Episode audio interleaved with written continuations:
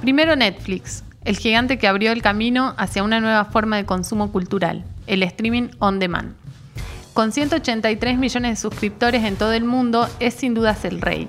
Transformado hoy en productora de contenidos, creó un nuevo modelo de negocios que cambió para siempre nuestra forma de ver cine. Por detrás llegaron Amazon Prime, Apple TV, HBO para disputar la supremacía. Hoy es el turno de Disney Plus. El gigante desembarca en las pantallas chicas con todo su poder. Dueño también de Marvel, Fox, Star Wars, National Geographic y Pixar, el gigante se lanza con una agresiva campaña publicitaria para ubicarse en la cima del streaming. ¿Vale la pena contratar este nuevo servicio? Hoy, en este nuevo episodio de Detrás de Escena, analizamos lo que tiene para ofrecer Disney Plus, lo bueno y lo malo de la plataforma. Yo soy Alejandra Casascau y estoy con Ana Daneri y Barbie Zúñiga. Quédense con nosotras para enterarse de lo bueno y lo malo de la nueva plataforma. Estás escuchando La Gaceta Podcast. Atención chicos, todo desde el principio. Algo está pasando. Algo interesante. Mira esto. Lo que sigue es el futuro. Hola chicas, ¿cómo están? Hola, estamos Hola. acá de vuelta. ¿Todo bien? ¿Ustedes Esta cómo están? de nuevo en Detrás de Escena. ¿Estuvieron buceando o no la plataforma? ¿La yo miraron pleno, por yo ya me, había abajo? comprado, ya me había comprado el pack promocional, eh, hacía como, Claro. no sé, apenas salió, Apenas salió. salió, me lo compré y sí, estuve mirando un poquito. eh, pero bueno, vamos a, vamos a ver eh, qué- cuáles son nuestras conclusiones, prematuras conclusiones sobre Sí. la plataforma, porque tiene muchísimo contenido. Bueno, arranquemos si quieren por, lo- por las cosas buenas. Veamos primero como una de las cosas destacadas, eh, me parece que es la posibilidad de ver algunas películas en 4K. Sí, no todas. No todas. Y también hay que tener una tele que se la Claro, banque claro. a la 4K. Y el internet que El te lo reproduzca. Que te reproduzca, sí. Pero me parece que es eh, como, si se quiere, digamos, lo que se viene, ¿no? De acá bueno, en adelante. Netflix tiene también algunos contenidos 4K, ¿no? Este, me parece que se viene eh, la apuesta fuerte para las pantallas chicas para tratar de simular lo más posible el cine. cine. Creo que uno de los puntos más fuertes que tiene la plataforma es sin duda la nostalgia de, de los clásicos, ¿no? De Blancanieves y los siete enanitos, La Bella Durmiente, Robin Hood, Peter Pan, Lo siento un dálmata. Fantasía. Fantasía. Yo lo tengo en VHS Fantasía en mi casa. Yo cuando vi el La título banda ahí dije, por Fantasía, Dios, tengo que hermosa". tener esto acá. Sí, sí. Y las producciones de Pixar, que son las, bueno, las, las nuevas producciones en dibujos animados que de las últimas, de la última década, creería, eh, de Pixar. Toy Story cumplió 25 años. No. Toy Story 1, sí. Toy Story 1. Sí, Sí, sí, sí. es de Ah. los 90, es de los 90. Otras joyitas también que son muy difíciles de encontrar, que a mí me encantó ver, digo, las veía todo el tiempo en la tele cuando, cuando era chica, no sé, querida encogía a los niños. Ay, sí. Muy de tu época, Muy de mi época, perdón. perdón a los, a, a los más jóvenes. Eh, Socios y Sabuesos, no sé si se acuerdan de esa sí, película. con Tom Hanks. Yo no la vi. Eh, ¿Se acuerdan también de, de Bernardo y Bianca? Ay, Bernardo y Bianca, qué sí. linda, de los ratoncitos. Bueno, esas películas son difíciles de encontrar. Las, las, las veía en el videoclub, me acuerdo Claro, cuando era chica, sí. pero Y déjame, déjame ir a mi época de nostalgia. Ya hablando, por ejemplo, de la sección de Disney Channel, Hannah Montana. sí. Yo veía Hannah Montana, digamos. Veía High School. High School Musical también. No soy de esa época. No, yo tampoco, yo tampoco. No, Yo- ya ahí yo- ya era Yo adolescente. sí, sentí, yo sí Claro. sentí la falta de Spider-Man y los X-Men de los años 90, Sí. las, animaciones. Es que que tiene- me Bueno, los, cansé de los ver. X-Men están eh, solamente la primera temporada. Sí. Y le falta, le falta y me Sí. dejó con ganas de, de seguir viendo. Y por supuesto las franquicias enormes, gigantes. Eh, Disney se compró todo, básicamente. Claro, de- recordemos que el año pasado, en marzo, Disney eh, adquirió la franquicia de Fox. Ya había adquirido Hulu y ESPN, que no están para ver eh, en esta plataforma, pero en un futuro prometen eh, otra plataforma con todo ese otro contenido. Sí, y, en et- y, y también compró Star Wars. Claro. Es dueño de Star Wars. Y Marvel, y Y Pixar, y Marvel, sí, el, el MCU, el universo Todo, Marvel y Pixar y todo. Y además también tiene las películas más taquilleras de los últimos años, ¿no? Que, digo, eh, hablando justamente de las películas de Marvel o de Star Sí. Wars. Y a mí sí. me da la impresión de que Nat Geo también está justo en esta plataforma en particular como para dar un respiro, ¿no? De toda esta... De todo este grupete de películas súper taquilleras que... Claro, como que apunta a lo familiar, claro. eh, y lo, infantil también. Claro, Y y en tenés... educativo, ¿no? Bueno, sí, sí. chicos. Claro, y también Geo tenés documentales que es como muy diferente a todo lo que se ve en, los- en las otras secciones de las franquicias, ¿no? Sí, y también está toda esta nueva movida que hizo Disney en los últimos años de las remakes, ¿no? De live action, de Live todos sus clásicos, eh, desde, bueno, la- las, lo- los más conocidos, eh, Blancanieves y demás, y ahora, no sé, La Dama y el Vagabundo, algunos estrenos que... Mulan. Mulan que va a estrenar en la plataforma también, porque debido a la pandemia solo puede estrenar en algunos países nada más. En los Emiratos Árabes y ahora en los primeros días de diciembre va a estar en la plataforma de Disney. Va a estar gratis porque se decía que iba a ser un contenido pago y vas a tener que pagar 10 dólares más o menos, que a nosotros en Argentina no nos conviene tanto.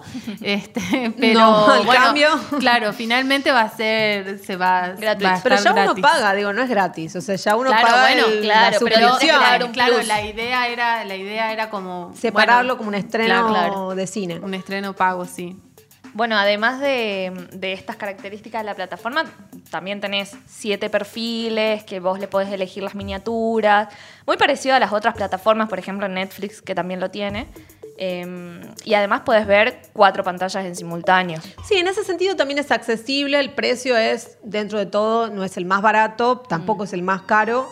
Eh, creo que el pack promocional estaba algo así como 3.700 pesos, una cosa así, Sí. al año, ¿no? Ah, Si Y- pagas el año, pero eh, si, pagas no el te año. cuesta 385 80 pesos, sí.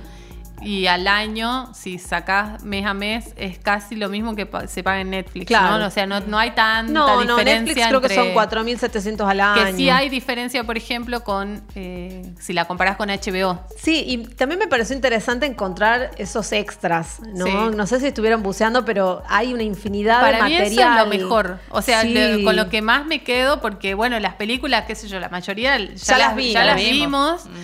Pero los extras, los detrás de escena, hay es- cortometrajes las escenas las escenas bueno, que no entraron. son los mejores. Las escenas que no entraron en las películas, que Sí. están también, ¿no? Como escenas. Claro, cómo, Sí, se, hizo- cómo cómo se se hicieron las películas, eh, el mundo de Disney, cómo es, los inicios de Disney. Bueno, todo eso, eso, también. me parece que está la nostalgia de las décadas, eh, que incluso hay una sección Sí. eh, apartada en donde se puede ver toda la historia del Cronológicamente, Disney de los años 30, 40. Además también hay una sección que es únicamente Mickey Mouse. Sí, Solo sí. Mickey Mouse. Sí, y, y hay una pequeña postilla que me pareció interesante, es eh, estas advertencias del contenido como racista o Sí, fuera de época, que ya claro, eh, que hicimos un sí. podcast al respecto Sí, cuando sí, se armó sí. la polémica eh, por cómo se retrataban a ciertas... Bueno, ciertas culturas y demás dentro de, de Disney y que eso no refleja eh, la actualidad, ¿no? Sí. Pero, pero está todo, está todo y es un contenido enorme de películas y de infinidad de, de producciones, de series animadas y demás. Eso Sí. por el lado positivo. Para, ¿no? para, una cosa más quiero decir del lado positivo. No sé si ustedes tuvieron la oportunidad de ver películas en conjunto, que generás un link y se las mandás a la gente. Bueno, entran. Yo lo vi, lo hice con mi mamá y mis hermanos, y la verdad que nos encantó. Porque vos pones pausa, le pones pausa a todos los dispositivos, o sea, lo ves en tiempo real con las otras Es personas. un poco y- como Netflix Party, ¿no? Claro, pero, Pero ¿cuál es la Netflix diferencia? Party lo tenés que hacer a través de una computadora. Esto Ajá. vos generás un link que lo mandás por WhatsApp, los otros del otro lado lo abren y todos en su pantalla, en su televisor, están viendo la misma película. Vos le pones play una vez y se le pone play a todos, estén donde estén. Mi mamá está en Jujuy y este, ella estaba viendo desde allá. ¿Y hay viendo- uno que comanda o cómo no, no, no, todos, pueden comandan. poner pausa, que también eso genera líos, porque pones pausa, el otro, uno quiere ir al baño, se sí. levanta, bueno, un millón de cosas. Pero es muy interesante que tiene un panel de reacciones. Entonces vos Vas te- reaccionando a la película. reaccionando a la película Mirá. y te sale en la, en la tele, qué sé yo, una carita sonriente y te dice mm, eh, quién, quién manda esa reacción. Y bueno, va toda la película, es entretenido, por lo menos una forma nueva de mirar. Sí, eh, creo que eso, eso digo de comentar. compartir. Quizás como, como última cosa, digo, vo- volviendo a esto de lo positivo, eh, que también Netflix nos y, y ahora todas estas otras plataformas nos han transformado la forma de ver cine, Sí. la forma de mirar. Hoy en día, no, no sé cómo irá a ser a futuro, pero mm, eh, está atravesado, me parece, también por la interacción social, ¿no? Y, y es parte de lo que fue en su momento y sigue siendo el cine, pero no sé, las risas, me imagino en el cine, ¿no? Que uno. Yo extraño eso, ¿no? De ir al cine, ver una, una comedia y Tal las cual. risas o la- las sensaciones que tenés ahí. Eh, pero, pero bueno, me parece que esto es como. En Una este forma contexto nueva, pandemia Claro. es un, un plus. Un ¿no? plus, sí, sí, sí. Bueno, Bueno. ahora sí, si quieren, pasamos, podemos ir viendo lo malo. Bueno, lo malo creo que también está relacionado con lo bueno. Primero, yo encontré muy pocas cosas que no hubiese visto. Eh, Sí. Me parece que hay mucho contenido, mu- muchísimo, pero poco para adultos. En general, el contenido está apuntado a los niños, a la familia, y la mayoría de las cosas son, no son originales, son cosas que ya vimos eh, de Disney. Digo, soy una gran fan de las películas de Disney y, y he visto a lo largo de mi vida mu- muchísimas. Y en ese contenido para adulto ahí se sacaron algunas cosas que eran de calificación C o R. No sé, Deadpool, eh, estoy pensando Alien, en Logan. Alien, Logan, sí, o, o algunos clásicos de Fox, no sé, Duro de Matar, eh, Depredador. Claro, eso Mm. igual responde a una estrategia de marketing de Disney de abrir otra, otra plataforma este, en donde esté ese contenido para, para adultos, ¿no? Porque en realidad Deadpool y todo, ya un montón de chicos la, la vieron y... Pero ellos eh, planean para el 21 estar presentando otra plataforma en donde esté todo ese contenido, inclusive el de Hulu y, algunas cosas de ESPN, este, para que vos pagues dos plataformas en vez de una. Obvio, obvio, siempre, multiplica. Ahora ya no es como antes que era el cable y ya tenías todo. Claro. Ahora tenés que pagar 700 plataformas que, que cada una está especializada en un Claro, contenido sí, y sí. en un público distinto. Tal cual. Creo que Netflix sería como la más completa. completa. Que apunta como público más global, pero el resto tienen muy especializado su, a, quién, a quién están A quién está dirigidos, dirigido. Y, y ahí en el contenido original o poco original, creo que se destaca únicamente Mandalorian, me Sí. parece, que esta serie que hizo boom el año pasado, que ahora estrenó su Bueno. segunda temporada. Y Soul, que estrena el 25 de diciembre. Y la van a poner ahí, no la estrenaron en otros lugares. Bueno, estuvo en la competencia de Cannes eh, de este 2020, pero no se pudo estrenar en ningún, en ningún cine y, y la van a poner ahí. O sea, Sí, con la idea de generar de contenido propio, pero sí es verdad que no Igual tiene. se vienen muchos estrenos también. De en la- Marvel. En Marvel En también Marvel. se vienen muchos. Sí, se viene Falcon, Soldado de Invierno, Claro. la, no sé, WandaVision, toda la nueva, lo que se llama Phase 4. Pero eso pensado también para cine y después para plataforma. Exactamente, Claro. sí. No, no, a diferencia, no sé si en el futuro lo hará, co- como hizo Netflix, de estrenar solo en su plataforma, no sé, el irlandés o Roma o estas películas que estrenaron solamente, a ver, que hicieron sus estrenos de cine, pero Sí. fueron mínimos, digo, que apostaron más fuerte a, A la a la plataforma. Es que bueno, claro, es difícil en una franquicia como Disney, que es nativa de el cine, Sí. que, que Llena deje- claro. Adaptarse a Eh. Net- Netflix eh, es diferente, Netflix es plataforma y después empieza a ser productor audiovisual, o sea que eh, Mm. la lógica también, ellos no van a dejar de perder. No, para nada. En Nunca el van a cine, perder. digamos, claro. Y después otra cosa que también creo que, bueno, ya lo comentamos un poco arriba, lo sentí en falta. Digo, no está todo Marvel, no están todos los Simpsons. Sí. Por cuestiones de derecho, ahí tuvieron algunos problemas con Sí. las películas de Spider-Man, de. Hulk. Bueno, entonces, ¿vale la pena o no? ¿Qué opinan ustedes? Eh, no sé, a ver, para mí, eh, yo lo contraté por un año, no me arrepiento de haberlo contratado por un año, pero sí creo que se le sacaría mucho más el jugo si tengo una hija pequeña, pero si fuese más grande, Claro. como para tener la edad de poder ver estas películas y compartirlas con, con mi bebé.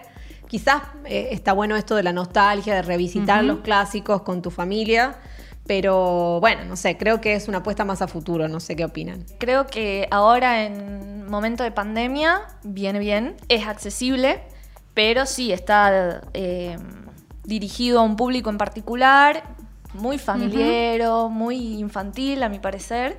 Eh, no sé, depende. So- si sos fan de Disney y de todas las otras franquicias que están ahí adentro, puede ser que, que esté bueno que lo contrates. Si no, me parece que no hace falta.